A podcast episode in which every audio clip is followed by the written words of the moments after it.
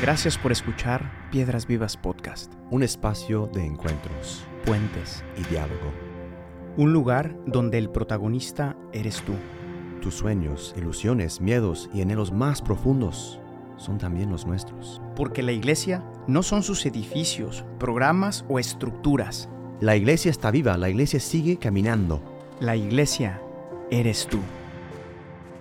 Eres tú, Judas. ¿Vas a traicionar al hombre, Eres hijo del tú hombre? el que me traicionará. ¿Con un beso? ¿Con un beso traicionas al hijo del hombre? Le hace falta un beso. ¡Que le dé una rosa! que lo haga sentir como cuando eres su novia. ¿Cómo ven al Juanito con estas canciones rancheras? Le encantan. Este, no, un po- un poquito para aliviar el tema eh, ahorita, porque es, un- una duro. meditación pesada eh, sobre una Es, figura es que también... penúltimo encuentro. Penúltimo encuentro. Siguiente es Pedro. Siguiente es Pedro y acabamos Exacto, con los encuentros. sí. Y empezamos con la predica Pero, Sao. Y luego pasión, muerte Resurrección de nuestro Señor Jesucristo. y la iglesia Eres tú. después. ¿Qué pasó con el buen Judas, caray? Este Judas, personaje... N- Nada duele más cuando un, un amigo te traiciona, mamá Gustavo. Luego es, un- es una historia para otro Esa es una historia para otro episodio. episodio cuando yo te entregué al, al maestro de novicios. Me traicionaste como Judas. no con un beso, pero sí con... sí te, sí te este, reporté al superior. Pero eso lo dejamos para eh, otro Sí, es momento. otro momento, sí. Este... mm, Uno puede esperar el ataque del enemigo, ¿no? Eso fue lo que pasó. Es que yo esperaba el ataque de un enemigo. Pero nunca espera el cuchillo que llega Por- por detrás de un amigo. De un amigo, se clava en la espalda. Qué duro. Sí. Sí, está bien. I'm sorry, my brother. Es de las experiencias más fuertes. no, no, no esta. Esa fue, fue muy Ah, tonta. sí, sí, sí, tampoco sí. que... No, no, no. Fue muy tonto, pero... Pero pues con Judas... Ya, em, sí.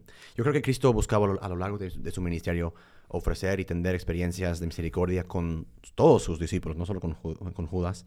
Em, y podemos ver el gran privilegio que tenían esos doce, de estar tres años, 24-7, verlo, ver sus milagros, ver su cariño, ver su amor. Ah, eh, pero pues uno de ellos, eh, Judas, eh, estaba un poquito encerrado en- sobre sí mismo. O se fue encerrando. O se quizás. fue encerrando, Es un sí. proceso siempre. ¿no? Exacto. Me encanta cómo lo pintan en, en el Chosen. Como Hasta llega todo, es bueno el muchacho. Llega todo inocente y buena gente y ayuda mucho y está empacando los lonches para los apóstoles. O sea, ya acabamos la temporada 3 y es buen muchacho. Es buen muchacho. Empacando los lonches. Exacto. Órale, jóvenes, salgan. Vámonos. Em, pero, eh, chance, mientras nos vamos haciendo eh, otra idea de qué es, de quién es Cristo y qué es el reino de Dios, em, esto lo va a llevar a una decisión que, que nunca hubiera eh, imaginado tomar Híjole, cuando. Cristo lo llamó. Vamos Nos a vamos al pasaje bíblico, Lucas 22, 47 al 53.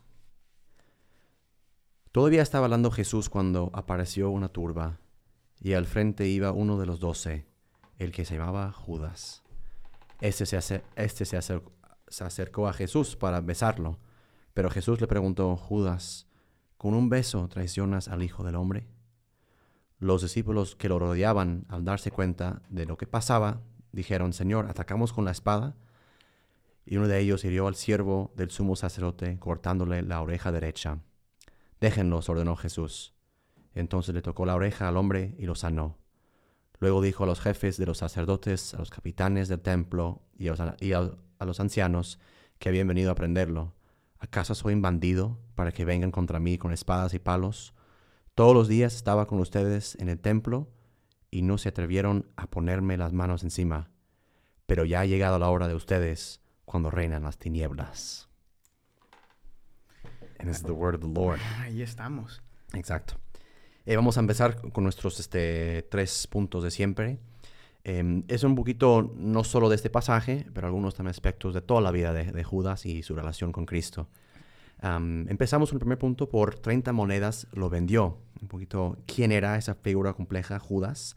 Eh, su nombre en hebreo eh, quiere decir alabanza o alabado sea el Señor. Em, nació en una aldea que se llama Keriot, muy cerca de la aldea de Betlem, que eran como vecinos más o menos. No, pero Jesús y esos dos nacieron como medio cercanos. Y entre los dos, 12 apóstoles que llamó Jesús, eh, que llamó Jesús Judas es el único que viene eh, de la provincia de Judá, de Judá ¿no? del sur de Israel. Los demás eh, venían de Galilea, donde, donde Cristo inició su predicación. Ah, se ve que tenía un talento para manejar el dinero, era, eh, y por eso fue puesto a cargo de la bolsa común de esa primera comunidad de seguidores de Jesús. Se- Seguramente ya Mateo no quería eh, tener nada que ver con el dinero, entonces dijo, ya mejor Judas. Déjenselo al jovenzuelo, Judas. Juegue, ¿no? Em, pareció que esta decisión era pues, la más natural, ¿no? Eh, lo más lógico. Pero no podemos olvidar que nuestros talentos también nos exponen a enormes tentaciones. Eh, y vemos que fue algo que siempre dividió, eh, según San Juan, veremos un poquito, hay que tomarlo con un, algo de, distancia, porque San Juan era como muy enojado con Judas por haberlo, Judas por haberlo traicionado, ¿no? Pero Juan escribe, ¿no? Eh, no es que a, Judas, cuando la mujer lava los pies a, Jesús, el Judas se queja, ¿no? ¿Por qué gastamos eh, una cosa que cuesta 300 denari, o sea, todo un año, toda una vida, básicamente, de trabajo. Mejor ayudamos a los pobres. Bueno, los pobres, ¿verdad? Y Judas dice, eh, Juan escribe, no es que a Judas le importaran los pobres, en verdad era un ladrón, y como estaba a cargo del dinero de los discípulos, a menudo robaba una parte para él. ¿no? ¿Quién sabe qué le habrá hecho Judas a Juan? ¿Verdad? Una vez le hizo una broma y no le gustó para nada. Está muy fuerte. Sí.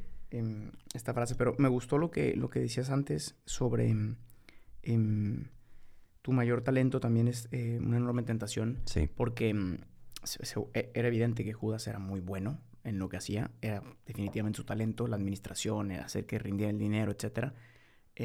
y tantas veces en nuestra vida, justamente tu mayor talento será tu mayor cruz. Sí. porque ese talento siempre hay dos opciones, regresárselo al del que proviene o creer que es tuyo y apropiártelo.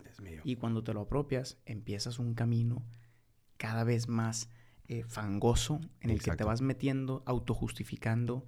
Em, y bueno, vamos a ver cómo termina esta historia. Ah, justo, no, a veces nos preguntamos de dónde vienen las grandes tradiciones, escándalos, caídas en mi vida, en la iglesia, en la sociedad nos cuestionamos cómo pasó, cómo traicionó uno de los suyos. Y uno, dice, bueno, que se organicen los sacerdotes y vayan un día a, a ganar a Jesús. Em, pero es elocuente que usan uno de, los suyos, ¿no? Para, para traicionar y entregarlo a los sumos sacerdotes, ¿no? Eh, no podemos subestimar la gran importancia de las cosas pequeñas, lo hemos dicho antes, lo, vamos a decir mucho. Esas pequeñas infidelidades o, o, más bien como escogerme a mí sobre Jesús o usar mi talento para mí, Em, ocurren poco a poco en el corazón y luego brotan en algo grande. Vimos en, en capítulo, no sé, 8 de Caín Abel, que Caín no se levantó un, un, día y dijo, bueno. Hoy voy a matar a Abel. Vamos. Nadie, lo hemos hablado en muchos capítulos, nadie nunca, las atrocidades más grandes que se han cometido en la historia, em, han pasado por largos y largos periodos de pequeñas imperfecciones que te van llevando a un punto de no regreso. Exacto. ¿no? Así funciona y así funcionó muy seguramente con Judas. No fue una decisión de la noche a la mañana. Exacto. Poco a poco las opciones que tomamos nos van acorralando y nos van privando de libertad. Y eso es lo que hace el pecado, en fin de cuentas. Irnos privando cada vez más de libertad. Exacto. Em, y es lo que pasó aquí. Y, y, y, tuerce eh, también hasta tal punto, em, igual tu misión. O sea, tu misión también se convierte en algo para ti mismo, para glorificarte, para eh, Juan escribía antes, como, como leímos, que no le importara a los pobres. Es un juicio duro, em, pero puede ser que esa hipocresía, esa división, más bien, hipocresía es una división en el corazón, la mente, donde había, había puesto un precio a la vida de su maestro, ¿no? Y tenía un, chance, un, interés falso en el bienestar de los pobres, pero más que chance odiaba a los que, ya tenían, ¿no? Eran con un bando de, de, apóstoles que no teníamos mucho, es más la envidia a los que sí tienen en vez de realmente interesarse por, em, por los pobres o por la gente que necesita más que yo. Y por eso e, era capaz de poner un precio a la vida de alguien. ¿no? Cuando ya pones un valor sobre la vida de las personas en tu vida, eh, es ahí cuando ya el corazón se dividió. Eh, em, eh, entonces ya era capaz de, como vimos con el episodio de José, sus hermanos lo venden, lo tiran a un, lo venden por 30 monedas, de hecho. Sí, aquí está lo toda la, al pozo. decir ahorita la tipología de la que eh, hemos hablado, ¿no? Esta es la plenitud de esa primera escena que ya hablamos de. Exacto. Y Judas se levanta la mesa de sus amigos. 12 tribus de Israel. Y vamos. Dos hermanos, dos apóstoles. 30 monedas. 30 monedas. De hecho, algo descubrí algo interesante que los, em, los fariseos pagaban, este, o sea, 30 monedas tampoco es, es una suma interesante porque es lo que pagabas o pagaban los sumos sacerdotes eh, por un sacrificio. ¿no? Venía de, las, de los cofres de la, del templo. Ah. Eh, entonces compraron al cordero con 30 monedas, un, un, un siervo que se hizo esclavo, se vendió al precio de un esclavo para redimirnos, ¿no? Entonces Ahí nunca está. puedes dar la vuelta y ganarle a Dios. Ahí está. Y dijo, bueno, ya, me compraste la vida y... Y eso vine. Y eso vine. Entonces, let's go, boys. Em, Cristo también en otro momento, eh, segundo punto, no todos están limpios. Em, otro escena, podemos cambiar un poquito antes de este momento de traición en el jardín. Em, Cristo eh, está lavando los pies a los apóstoles y, y- y no, no, es, es difícil comunicar cómo Cristo llega a Judas eh, para lavarse los pies, eh, lavar los pies de, de- de Judas. Y, y cuánto habrá dolido, ¿no? Pensar que este ya puso un precio en mi vida, ya acordó, el- ya, ya, ya, ya le pagaron a este por, por mi vida. Y todavía este, Cristo se abaja y, y, y, y lava, los y lava sus pies, ¿no? Sí. Am, y, en última cena Cristo no puede, o sea, no, no lo deja en, en- en- duda quién lo va a traicionar. Va a haber momentos donde, pues, a quién voy a dar este pedazo, pedazo de pan, este va, me va a traicionar. Y por eso John, Juan está como, pero ¿cómo, cómo Señor? ¿Cómo este va, te va a traicionar? Yo no sé si se dieron cuenta, porque dice que el que, el que moje el pan y se lo dé, y Ya. dicen que se fue, dice que nadie pensaba, dice, estos pensaban que iba a, a dar dinero a los pobres, Ya, pero a lo mejor no fue tan... exacto. Y, y Tan de hecho- claro, pero y de hecho Judas to- lo- todos dicen, ¿acaso? Sí, exacto. ¿O acaso fue yo, Señor? No. ¿Acaso soy yo, Señor? Exacto. ¿no? Am, antes de pasar al tercer punto, em, solo que Cristo eh, todavía no cierra la puerta eh, de su corazón a Judas. Eh, volviendo también a esta imagen de Porque Caín. la puerta de Cristo es una puerta giratoria. Exacto. Bueno, brother, con eso ya acabamos. No, no, pero sí decir que em, o sea, no quiere, no, Cristo quiere abrir la puerta para que Judas, eh, o sea, para ofrecerle un camino de regreso. O sea, nu- nunca estás tan perdido que la puerta de, de del corazón de Cristo esté completamente cerrada a ti. Porque es giratoria. es giratoria, ¿no? ¿No? Eh, y vemos aquí un fuerte paralelo entre Judá- Judas y Caín, ¿no? En el momento cuando Caín está lleno de envidia hacia su hermano y, eh, de Abel y está contemplando su acto de fratricidio, Dios se le aparece con una advertencia, ¿no? El pecado te acecha, ¿no? Como una fiera lista para taparte, ¿no? Pero tú puedes dominarlo, ¿no? Es, es como el diablo tocando tu corazón, o sea, también Cristo, o sea, los dos están tocando de la puerta de, de tu corazón. ¿A quién le vas a abrir, no? Mm. Cristo toca la puerta, pero el corazón de Jesús ya está ocupado Judas. por otros, es decir, de Judas, ya está ocupado por otro espíritu. No le queda de otro, se levanta de la mesa y se aleja de la comunidad y de su maestro. Esa escena se cierra con una terrible frase, en cuanto Judas tomó el pan, salió de ahí y ya era de noche. Ya era de noche en su vida, en su corazón, en su su corazón, alma. sí. Y pasamos al tercer punto, que es como la carne de esa meditación. Con un beso vas a traicionar al Hijo del Hombre. Ah, y es ahí cuando, pues, acordado con los sumos sacerdotes, dijo, es señal que os lo voy a dar, en, es muy mm, el lenguaje que Gustavo nos va a decir, pero se acordó con los este, sumos sacerdotes para decir que a quien beso, este es el hombre eh, que tienen que, que, que arrestar. Sí, es, es, a mí esta escena se me hace de las más, de las más fuertes por la- las palabras que usa Cristo, ¿no? O sea, Judas, con un beso traicionas al Hijo del Hombre. Ujú. Con un beso, ¿no? Y, y es que em, el lenguaje del cuerpo es tan potente y es un lenguaje tan claro que tristemente en nuestra vida, y nos puede pasar muchísimo, nos podemos acostumbrar a mentir con el cuerpo.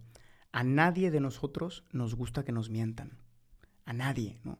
Y somos muy, muy hábiles para detectar a veces la mentira que viene de las palabras, ¿no? Porque con las palabras decimos muchas mentiras y a veces Ah, no. Exacto. Em, pero el cuerpo también tiene su propio lenguaje. Y hay gestos Y que, más tienen un significado a veces más profundo, ¿no? Em, un abrazo significa algo, ¿no? Significa te quiero, confío en ti, etcétera, ¿no? Em, una caricia significa ternura, significa acogida, no sé, tiene un significado implícito el gesto. Un beso es, es un gesto potentísimo, ¿no? Mm. Esto implica, em, te, te- te quiero mucho, eres una persona especial para mí. No, no vas por la vida besando a todo el mundo, ¿no? No. Es personas muy concretas. Entonces, los gestos tienen un significado detrás. Em, pero podemos mentir con el cuerpo. Podemos pensar una cosa y manifestar otra con el cuerpo. Lo que un beso significaba para Judas era te voy a entregar. ¿no? Y lo, que, y lo que tuvo que haber sido para Jesús recibir ese beso, que era una mentira, con el cuerpo, ¿no? Y él lo sabía. Y, y, tristemente, pues a veces así vivimos muchas veces nuestra vida con esta división a veces entre el cuerpo y el espíritu. Mm. Pensamos una cosa, pero el cuerpo manifiesta otra. Em, y, y, por eso para, para Cristo esta división es tan fuerte, ¿no? Con un beso. Con un beso, sí. Traicionas al, al Hijo del Hombre, ¿no? O sea, hace referencia a la carne de sí mismo, ¿no? Y es con la carne con la que yo vine a redimirte, con esa misma carne tú vienes a traicionarme. Aquí estoy, exacto. Con un beso, ¿no? Y no me voy a quitar. Sí. No estoy dispuesto a pagar el precio con mi carne, que es lo que va a hacer en la cruz. Y con ese beso me estás rechazando de manera, o sea, me dices que me has, que, me has seguido, que me has amado con tus palabras, chance, pero con ese beso me has dicho todo. Sí, y, lejos, y para Cristo, lejos de ser este un momento de condena, de, no, no, tuvo no. que haber sido un momento de una tristeza que no podemos imaginar, ¿no? Quizás se preguntaba, ¿en qué momento te perdí, Judas? ¿En qué momento hice algo para que tú te alejaras? ¿En qué momento valí menos que 30 monedas? Em, y, no, y no hay respuesta ante el misterio de la libertad de una persona que no puede amar. El amor es siempre el riesgo más grande de todos porque tú entregas tu corazón a otra persona y no sabes qué va a hacer con él. Le entregas tu tesoro más grande y esa persona puede custodiarlo y protegerlo, puede acuchillarlo y destrozarlo. Yes. Y este es el riesgo del amor. Es más fácil no amar, claro. Por eso todo el mundo hoy no quiere amar. No. Porque es más fácil, porque tú controlas, porque tú decides y tú manipulas. Pero amar significa ser vulnerable. Exacto. Y Cristo es la máxima expresión de amor porque recibe un beso con toda la tristeza de lo que eso significa para él. Y está dispuesto a seguirlo haciendo. Y vamos. Todavía hoy. Y es lo que pasa eh, para concluir esta sección. Eh, vemos eh, en el siguiente episodio la vida de Pedro y también vamos a contemplar su, eh, traición, su traición también, de Pedro. Em, pero la diferencia, y vamos a enfocarnos ahorita en Judas, de Judas se llena de remordimiento, mientras Pedro se llena de arrepentimiento. Mm. Grandes, grande, grande distinción ahí. Ah, y el sentimiento de remordimiento, o sea, es, es, natural que uno se encierre sobre sí mismo. Yo qué hice, es, es mi culpa, eh, una serpiente que se devora la, la, propia... no está abierto a la esperanza. Exacto. No sé, yo, yo, la, regué y no hay, no hay, no hay ah, salida de esto, ¿no? Eh, entonces es hora de las tinieblas em, y todos, cada uno de los discípulos eh, va a ser, este, va a estar zarandeados, ¿no? Por el maligno y otros van a quedar un poquito más tocados. entonces concluimos, ¿no? En la presencia de Jesús nadie puede estar seguro de su inocencia. Por eso todos se llenan de preocupación en la última cena, preguntándole a Jesús, ¿acaso soy yo maestro? ¿No? Eh, porque analizando de los que están delante del Señor, pues claro, en, en, en, muchas ocasiones hemos fallado al Señor, ¿no? Eh, y con esa triste historia de, de, Judas también podemos vernos a nosotros mismos. Es fácil juzgarlo, ¿no? Pero no, no sabemos la misma no sabemos que las mismas tendencias que él tenía yacen también en nuestros corazones. Cristo mismo les dice eh, y nos dice, lo que contamina a una persona no es lo que entra en la boca, sino que sale de ella, este corazón que a veces nunca sabe lo que realmente quiere. Ah, eh, y solo con la purificación, el perdón y el encuentro profundo con Jesús podemos realmente tocar nuestra propia miseria y salir renovados. Eh, oremos, rezamos para ya, eh, para concluir este episodio de Judas. Señor, me pongo delante de ti con el corazón roto hoy. Ah, eh, reconozco cuántas veces te he fallado, y cuántas veces te he mentido, cuántas veces me he alejado ah, voluntariamente de ti, eh, porque no sé lo que quiero, no sé qué me conviene, eh, o pienso que otras cosas me convienen más que tú. ojalá hoy, solo con tu mirada, solo con este, esta voz suave y dulce de misericordia con la cual me hablas, puedes llenar de nuevo mis esperanzas, lo que anhelo, lo que deseo, y que, que todos mis deseos se encuentran su plenitud en ti. Amén. Amén. Muchas gracias, gente. Nos en el siguiente con Pedro. Con Pedro. Entonces. Entonces. Chao, chao. Chao, Gracias por escuchar este episodio. Piedras Vivas es una comunidad de personas que ha descubierto su identidad de hijos y que responde con libertad y frescura a la misión que Jesús confió a su iglesia. La iglesia no son sus edificios. La iglesia eres tú. Para más experiencias y contenido, síguenos en nuestras redes sociales y en la página oficial de Piedras Vivas.